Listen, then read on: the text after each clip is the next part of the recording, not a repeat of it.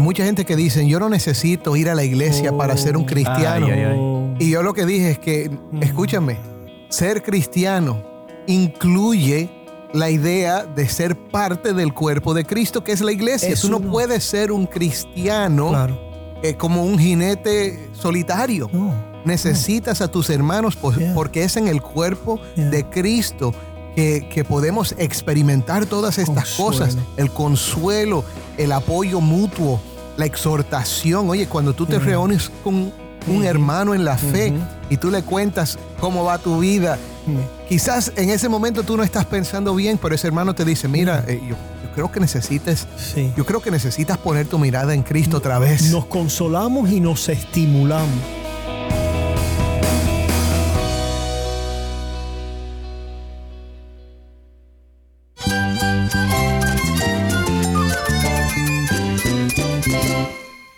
Jesús es nuestro Salvador, nuestro amigo. Cristo es mi guía, Cristo significa todo, pero en primer lugar mi salvador, mi refugio en tiempos difíciles. Él es nuestra fortaleza. Es la salvación, es la vida eterna. Bueno, Cristo es, es vida. Él es suficiente. Él es el héroe de esta gran historia. Cristo para mí es mi todo, es todo. Estás escuchando el faro de redención. Cristo desde toda la Biblia, para toda Cuba y para todo el mundo. Hola, soy el pastor Dani Rojas, el director y locutor del faro de redención. Gracias por acompañarme hoy. Bueno, hemos llegado al último episodio de nuestra nueva serie sobre la epístola de Pablo a los colosenses titulada Cristo es suficiente. Una vez más, nos acompañan los hermanos David Menéndez, José Prado y Jason Arevalo para tener una conversación sobre nuestro tema favorito en el faro. Cristo exaltado y proclamado como quien es en realidad, el Señor Supremo y Salvador de todos los que ponen su fe en Él. Hoy vamos a explorar los últimos elementos de la carta a los colosenses. En esta sección, el apóstol destaca la importancia de la oración y el trabajo en comunidad y vivir con propósito en nuestras vidas cristianas. Vamos a ver cómo estos aspectos son fundamentales para el crecimiento espiritual y el testimonio de los creyentes. Y además, analizaremos los saludos y las conexiones personales que Pablo menciona en la carta, destacando la importancia de la comunión y el apoyo mutuo en la iglesia. Acompáñanos mientras profundizamos en estos temas y reflexionamos sobre cómo aplicarlos en nuestra vida diaria. Si tienes una Biblia, busca Colosenses 4:7 y quédate conmigo para ver a Cristo en su palabra.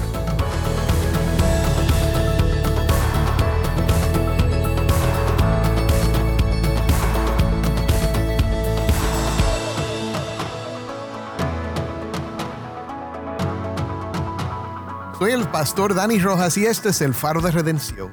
Cristo desde toda la Biblia, para toda Cuba y para todo el mundo. Bueno, mis hermanos, hemos llegado al final ya de Colosenses. Y esta última sección es un poquito larga, pero Pablo está animando a los creyentes con varios puntos que fluyen o resultan de lo que él ha insistido a través de toda la carta, que ya que Cristo es el Señor y el Salvador de ellos, y que ellos tienen toda bendición espiritual a través de, de su unión con Cristo, entonces vemos que este mensaje del Evangelio es como el combustible para la vida cristiana. Amén. Y lo es en tres maneras.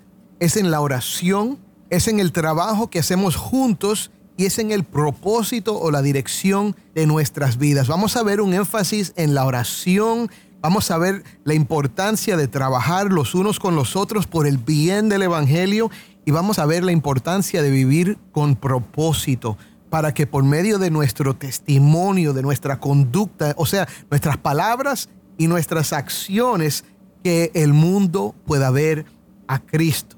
Cuando tratamos a, los demás de esa manera, como Dios en Cristo nos ha tratado, eso impacta al mundo a nuestro alrededor. Así que para hablar de este tema y, ver estos últimos elementos de Colosenses, tenemos con nosotros una vez más al pastor David Menéndez, pastor José Prado el hermano Jason Arevalo. Bienvenidos al programa una vez más. Saludos. Placer estar una vez más terminando esta hermosa carta. Saludos a todos. Amén.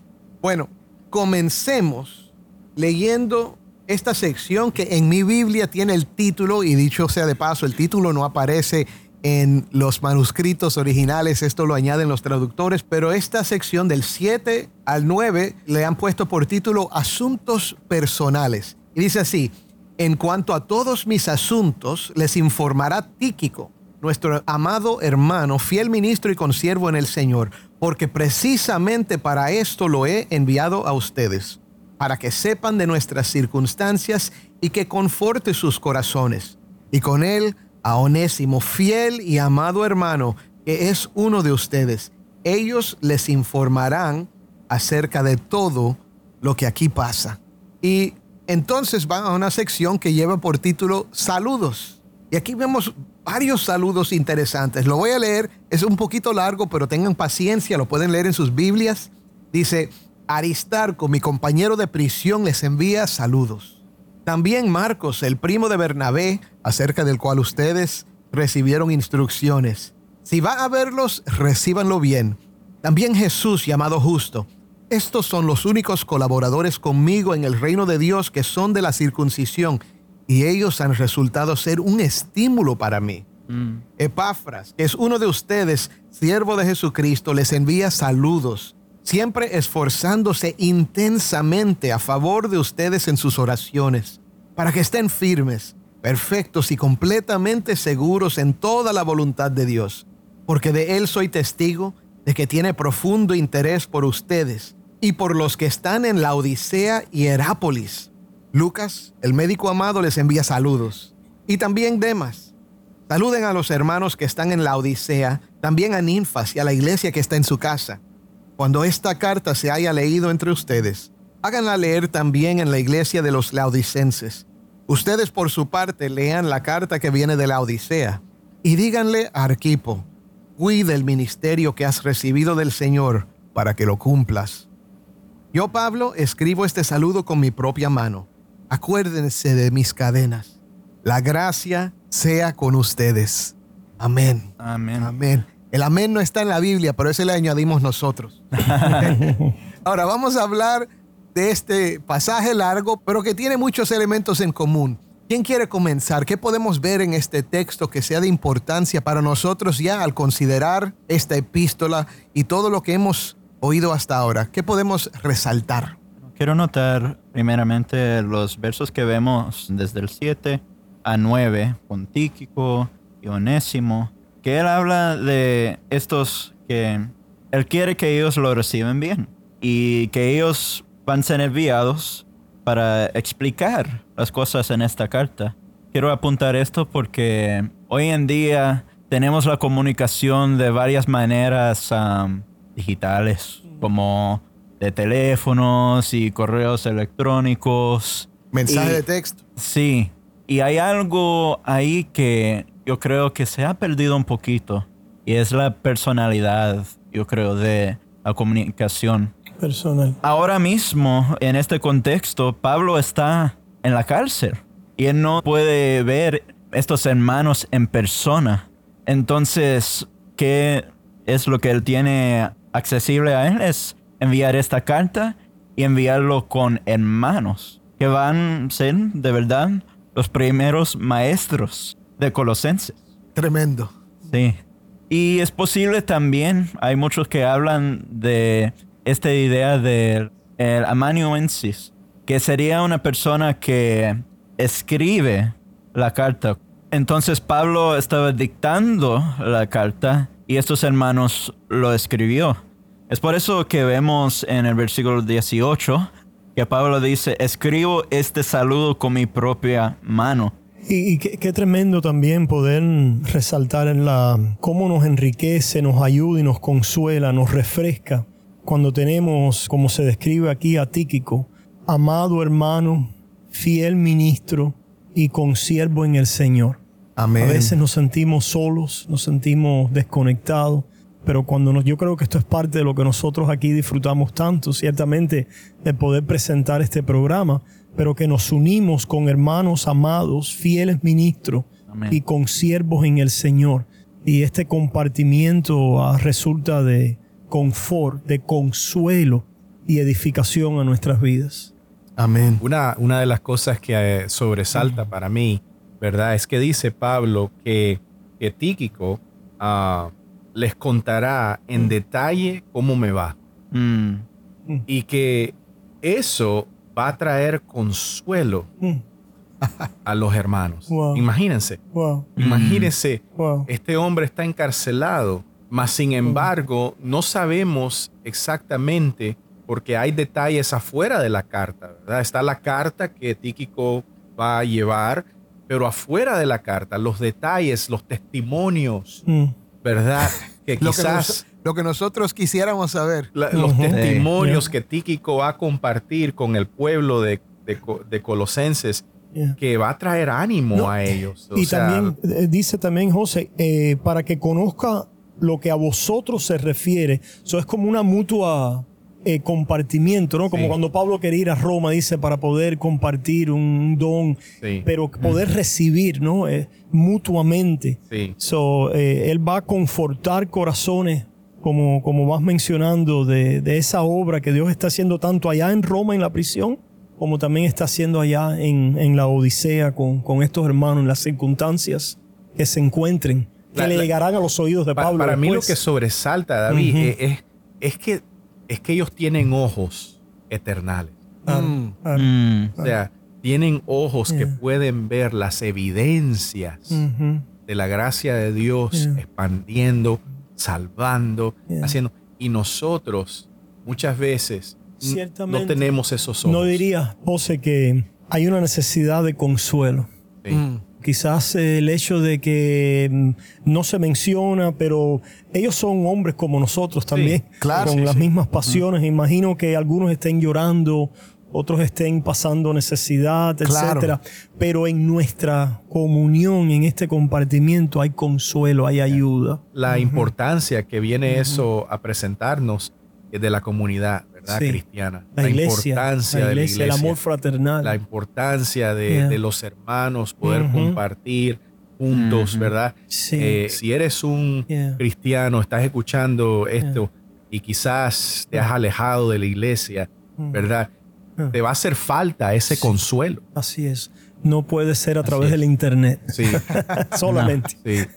Es verdad. No, y, y, eh, yo mencioné esto quizás en otro episodio de Colosenses, pero hay mucha gente que dice, yo no necesito ir a la iglesia para ser un Oh. cristiano. Ay, ay, ay. Y yo lo que dije es que, Mm. escúchame, ser cristiano incluye la idea de ser parte del cuerpo de Cristo, que es la iglesia. Es Tú no puedes ser un cristiano Claro.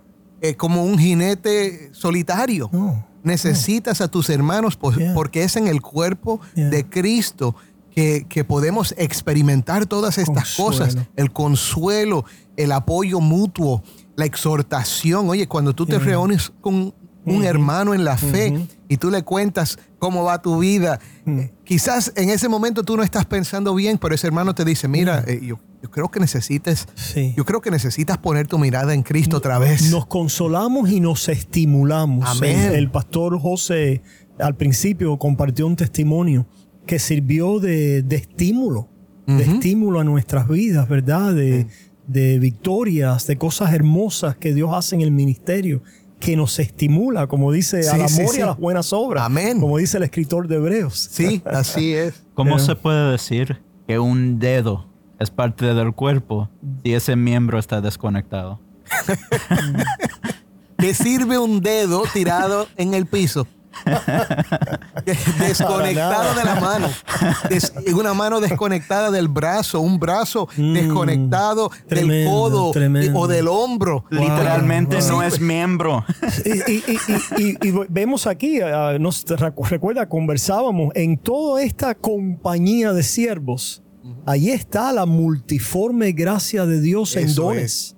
Porque aquí hay el apóstol, está eh, profetas, hay evangelistas, hay maestros, hay pastores, hay ancianos, Judíos y gentiles. judíos y gentiles. Todo está el la cuerpo de Cristo. multiforme y la riqueza de los dones de Dios en acción en el cuerpo para nuestra edificación. Eso no se da, no, no puedes hacerlo Amén. solo. Y mi hermano, si me estás escuchando ahora y tú estás apartado de la iglesia, lo hemos compartido de una manera un poco jocosa, ¿verdad? Estamos riéndonos y todo, Mm. pero es algo muy serio. Muy serio. Es muy serio. Muy serio. Necesitas Sí. congregarte. Ahora, es importante si te congregas que encuentres una iglesia que enseña la Biblia, Mm. en- que encuentres una iglesia que predica a, A Cristo, Cristo. y a la salvación gratuita por medio de la fe. Si tú te metes en una iglesia donde lo único que hacen es pasarse el tiempo diciéndote lo malo que Yo eres, pensaba que ibas a decir pasando el cepillo. O pasando, bueno, pasando el cepillo también, ¿verdad? Pero no, el punto es que necesitas encontrar una iglesia donde se enseña y se proclama a Cristo Amén. y, y que enseña la palabra de Dios con autoridad y donde se practica este tipo de amor mutuo, este apoyo. Eh, necesitas una iglesia así. Si no la tienes, ponte a orar. No es una iglesia perfecta. Claro, Porque claro. sabemos no. que aún en estos, en esta compañía, Sí. han habido sus problemas, grandes Claro que problemas. sí. Y van a ver. Y van a ver. Y eso es parte de la vida, Está ¿verdad? todo. na- la Biblia no esconde, ¿verdad? La, la realidad de, de la situación en, en nuestras iglesias, en el cuerpo que somos nosotros. Sí, pero en, en segunda de. Timoteo, cuando Pablo ya está a punto de morir, él habla de de- Demas. de, de Demas. Me Está abandonó. aquí en la carta como, Aquí celebra como el Demas. querido, Ujú. como uno de los queridos Ajá. hermanos. Yeah. Y también Marcos. Que regresó, unos se van, unos se van, otros regresan. Sí. Pero el Señor sigue obrando en el cuerpo. Amén. Y otra vez, si, si vemos el cuerpo como una analogía al cuerpo de Cristo, vemos, vemos que esto pasa aún en nuestros cuerpos, ¿verdad? Porque estamos en este mundo, todavía no estamos en el cielo, todavía no hemos sido glorificados a ese punto, ¿verdad?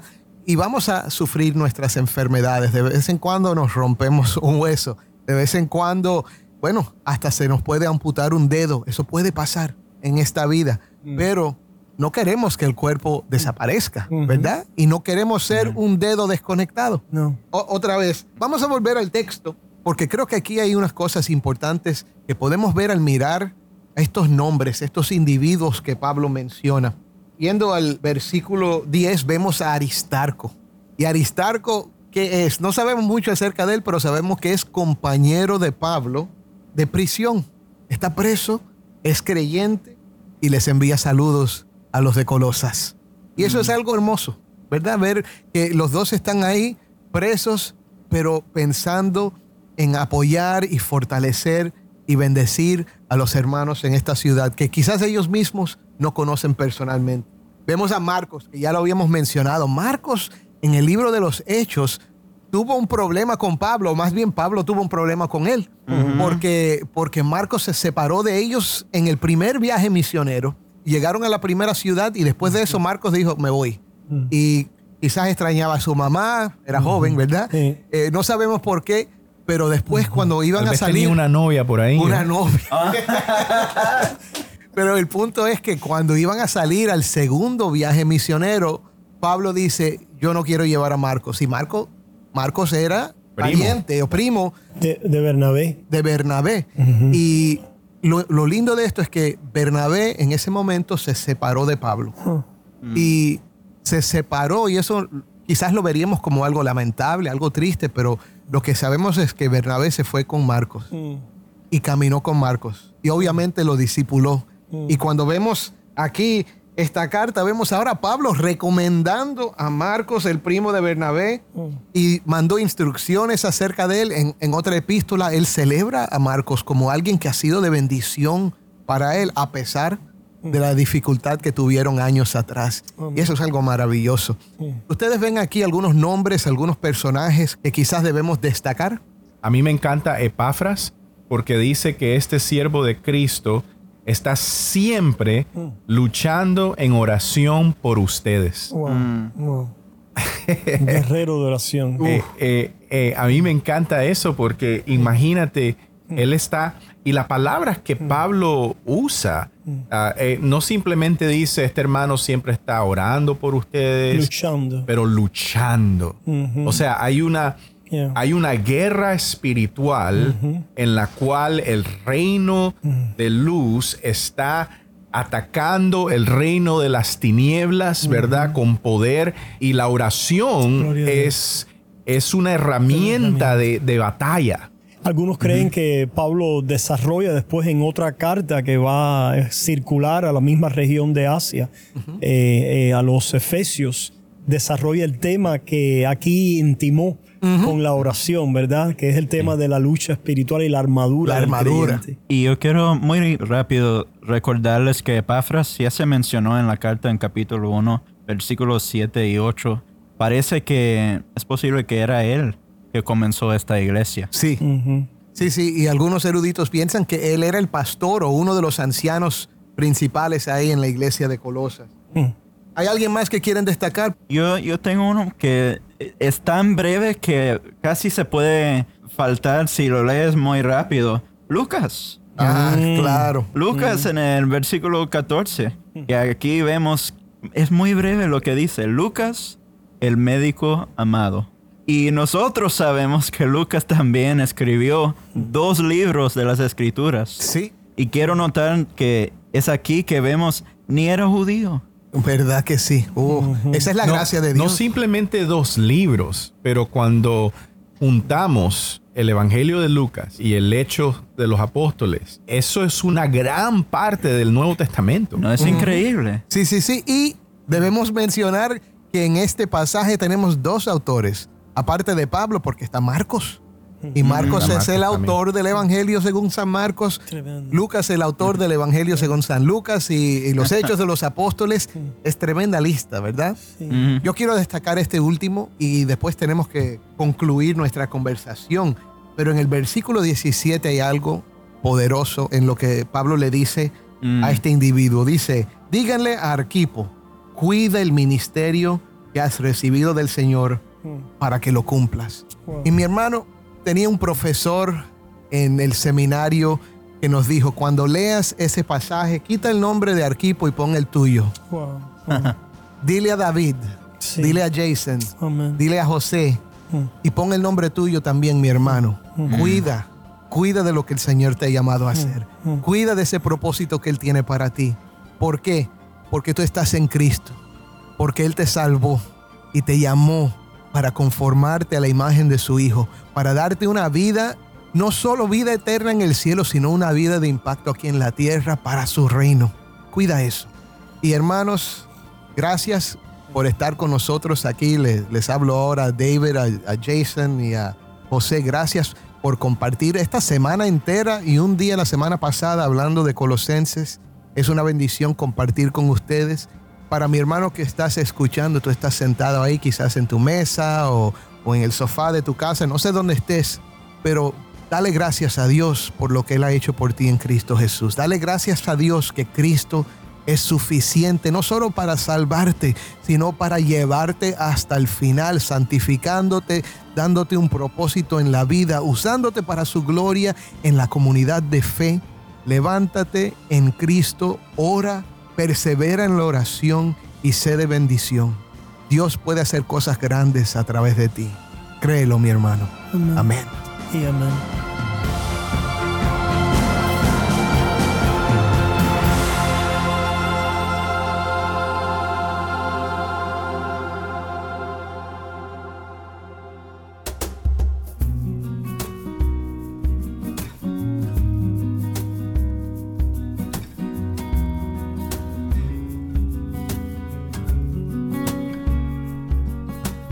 Vida no es más que unos años que se irán rápidamente. Por eso a ti, mi Dios amado, quiero agradarte totalmente. Y es que no quiero vivir Quiero hacer tu voluntad. Por ti yo quiero vivir. Toma mis manos,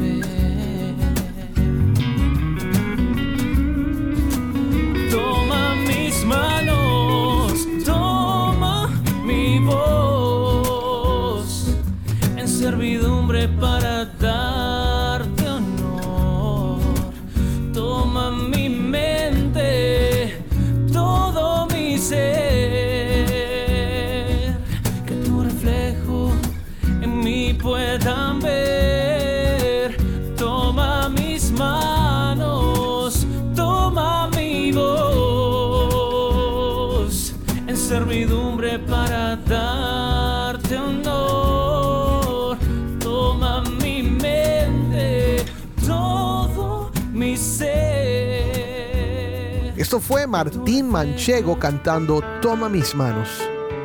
Soy el pastor Dani Rojas y esto es el faro de redención.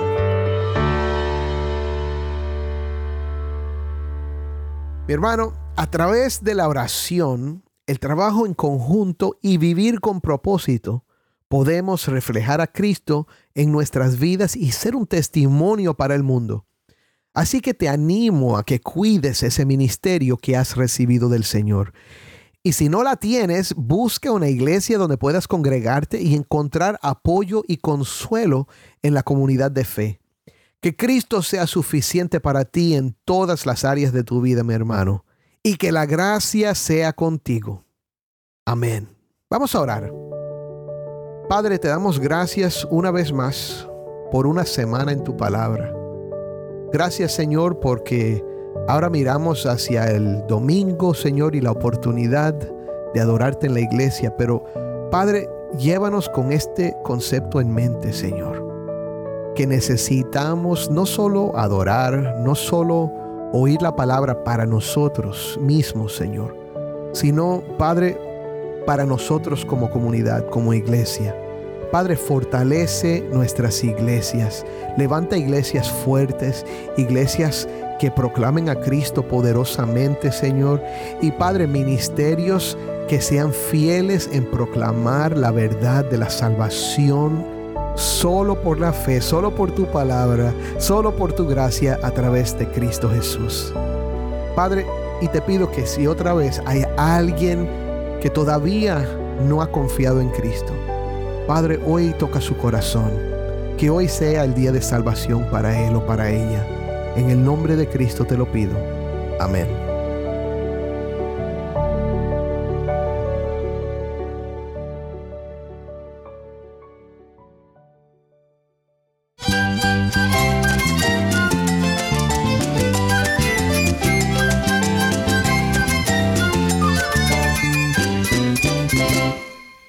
Pastor Dani Rojas. Te invito a que me acompañes la próxima semana aquí en el Faro de Redención. Cristo desde toda la Biblia, para toda Cuba y para todo el mundo.